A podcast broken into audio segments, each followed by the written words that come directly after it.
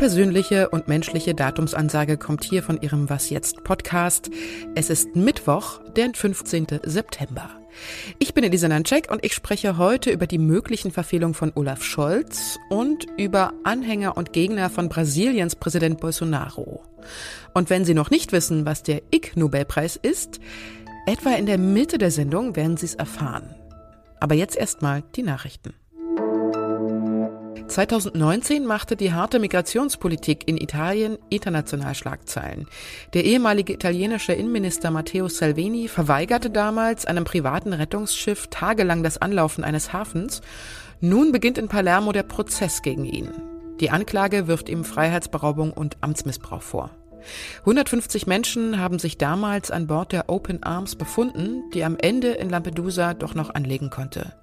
Salvini hat die Vorwürfe bisher zurückgewiesen, ihm drohen bis zu 15 Jahre Haft. EU-Kommissionspräsidentin Ursula von der Leyen hält heute ihre Rede zur Lage der Europäischen Union. Zentral wird dabei vor allem sein, wie die EU mit den aktuellen Herausforderungen umgehen sollte, also im Fortschritt in der Pandemie, Klimakatastrophe oder der Kampf gegen die Finanzkriminalität. Das sind Stichworte, die vorab schon bekannt wurden. Die Rede gilt als richtungsweisend für die Europapolitik. Von der Leyen stellt darin neue Projekte und Initiativen der EU-Kommission vor und man kann die Rede online im Livestream mitverfolgen. Redaktionsschluss für diesen Podcast ist 5 Uhr.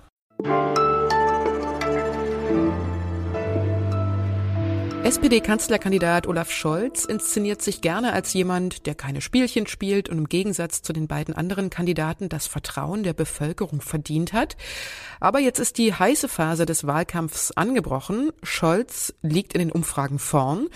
Und da versuchen seine Gegner natürlich auch Olaf Scholz Schwachstellen ans Licht zu holen. Zum Beispiel Armin Laschet im Fernsehtrial am Sonntag. Ist Nein, in Ihrem Haus durchsucht worden oder nicht? Ja, guck, so an Ihrer Frage merkt man, wie Olaf Scholz größte Probleme lauten derzeit zusammengefasst Cum-Ex, Wirecard und G20-Gipfel. Und Marc Wiedmann, Leiter der Hamburg-Redaktion der Zeit, hat mit mehreren Kollegen zusammen recherchiert, was man Scholz jetzt vorwerfen kann und was nicht. Hallo Marc. Hallo. Lass uns mal durchgehen, was da an den Vorwürfen dran ist. Das Cum-Ex-Verbrechen, also der Raub von vielen Milliarden Euro an Steuermitteln durch illegale Aktiengeschäfte, das hat viele Täter, das schreibt ihr in eurem Zeitartikel. Welche Rolle spielt dabei genau Olaf Scholz? Ja, also Olaf Scholz hat selber natürlich kein Geld geklaut, das würde ihm auch sicher niemand unterstellen wollen.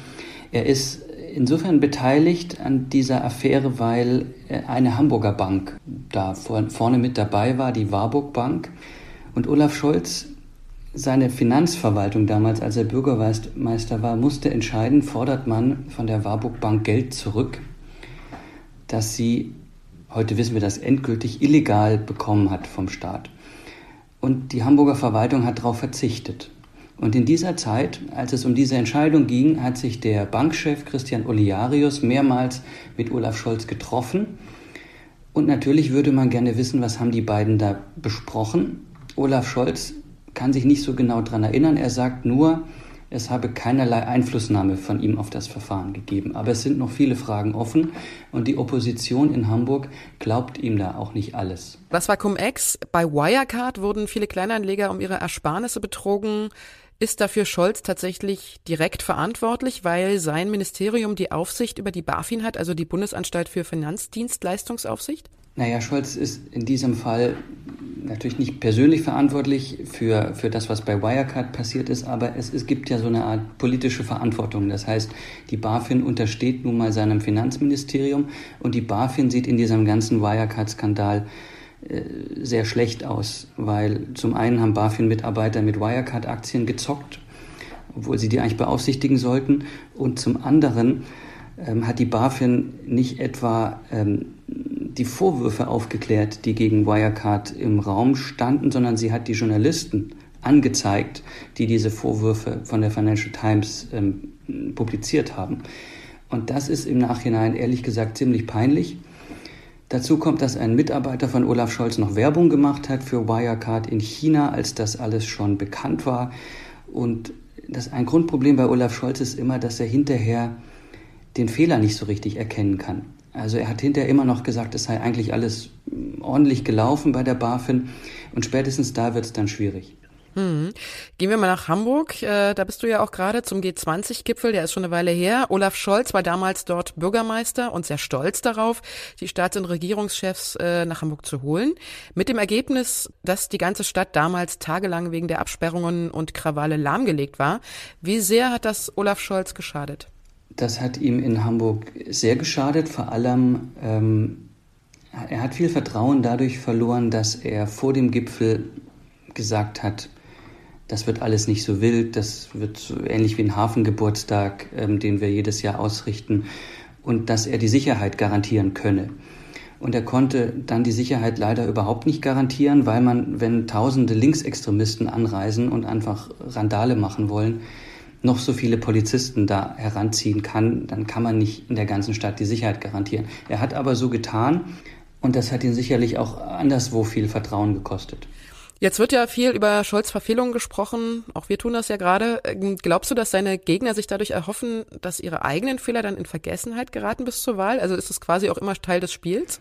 Ja, das glaube ich. Das ist natürlich Teil des Spiels und es ist auch völlig klar, dass ein Politiker, der über so viele Jahrzehnte in der Verantwortung steht, natürlich Themen ansammelt, die mal nicht so gut gelaufen sind. Für mich ist dann entscheidend, ähm, wie geht man damit um? Hat man sozusagen die Größe auch mal zu sagen, da lag ich daneben, da ist was richtig schief gelaufen. Und das ist in den Beispielen, über die wir jetzt gesprochen haben, halt leider nicht der Fall gewesen. Aber das heißt jetzt nicht, dass er unterm Strich ein unseriöser Politiker wäre. Ich danke dir, Marc, für deine Einschätzung. Sehr gerne.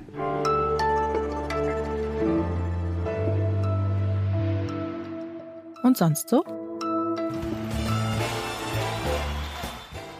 Zugegeben, auch ich hätte es fast verpasst, aber am letzten Freitag schon wurden die Ig-Nobelpreise verliehen.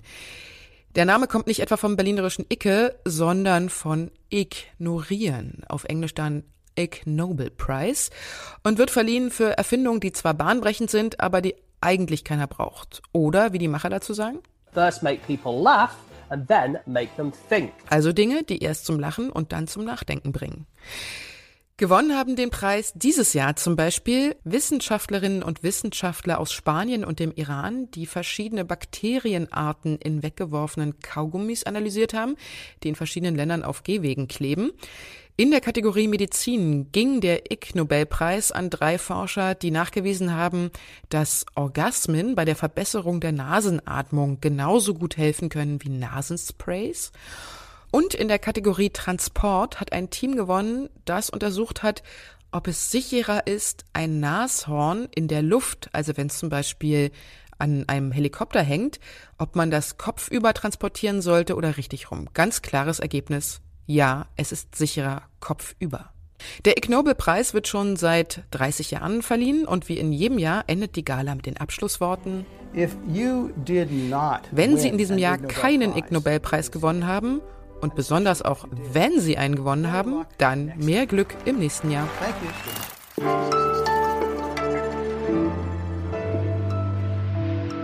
Brasilien liegt wirtschaftlich am Boden. Mehr als 15 Millionen Menschen sind arbeitslos, viele müssen hungern, mehr als eine halbe Million Menschen sind an Corona gestorben. Trotzdem hat Brasiliens Präsident Bolsonaro immer noch viele Anhänger hinter sich und die ruft er in letzter Zeit sogar zu Angriffen auf staatliche Institutionen auf. Doch es gibt auch Widerstand gegen Bolsonaro von sehr verschiedenen Seiten sogar. Thomas Fischermann ist Redakteur der Zeit und lebt abwechselnd in Hamburg und Rio de Janeiro. Hallo Thomas. Hallo. Das Movimento Brasil Livre, ich, hoffe, ich hoffe, ich habe es richtig ausgesprochen. Also das war die, sehr gut, ja. Also die Bewegung für ein freies Brasilien hat ja in mehreren Städten zu Demos gegen den Präsidenten Bolsonaro aufgerufen. Was steckt denn dahinter dieser Bewegung? Ja, diese Bewegung war 2015 sehr groß. Da hatte sie die großen Demos in sehr vielen Städten gegen die damalige sozialdemokratische Präsidentin Dilma Rousseff ähm, initiiert und eine Stimmung geschaffen, in der dann erst die Rousseff später abgesetzt wurde, auf sehr zweifelhaftem Wege. Ähm, es gab dann einen Zwischenpräsidenten, der dran kam und dann hat diese Bewegung quasi zum Machtergreifen von Jair Bolsonaro, dem heutigen Präsidenten, geführt, was nicht ganz sauber ablief, denn der eigentliche Favorit war damals ein Parteigenosse von Dilma Rousseff. Das war ähm, Lula da Silva, der ehemalige Präsident, der hätte beinahe gewonnen, aber dann wurde er in dieser ganzen aufgeheizten Stimmung ins Gefängnis gesteckt. Und äh, heute demonstrieren diese gleichen Leute gegen Bolsonaro, die damals äh, eigentlich zu seinem Aufstieg geführt haben. Und warum? Weil sie unzufrieden sind? mit der Regierung? Die sind heute sehr unzufrieden damit, wobei es zwei Arten von Unzufriedenheiten in Brasilien derzeit gibt mit Bolsonaro. Die einen waren schon immer gegen ihn und sind grundsätzlich gegen seine Politik. Die anderen sagen, er macht nicht genug davon. Im Augenblick macht das keinem recht. Ist es jetzt nur diese eine Gruppierung, die zum Rücktritt von Bolsonaro aufruft, oder wie stark ist diese Gegenbewegung auf den Straßen insgesamt?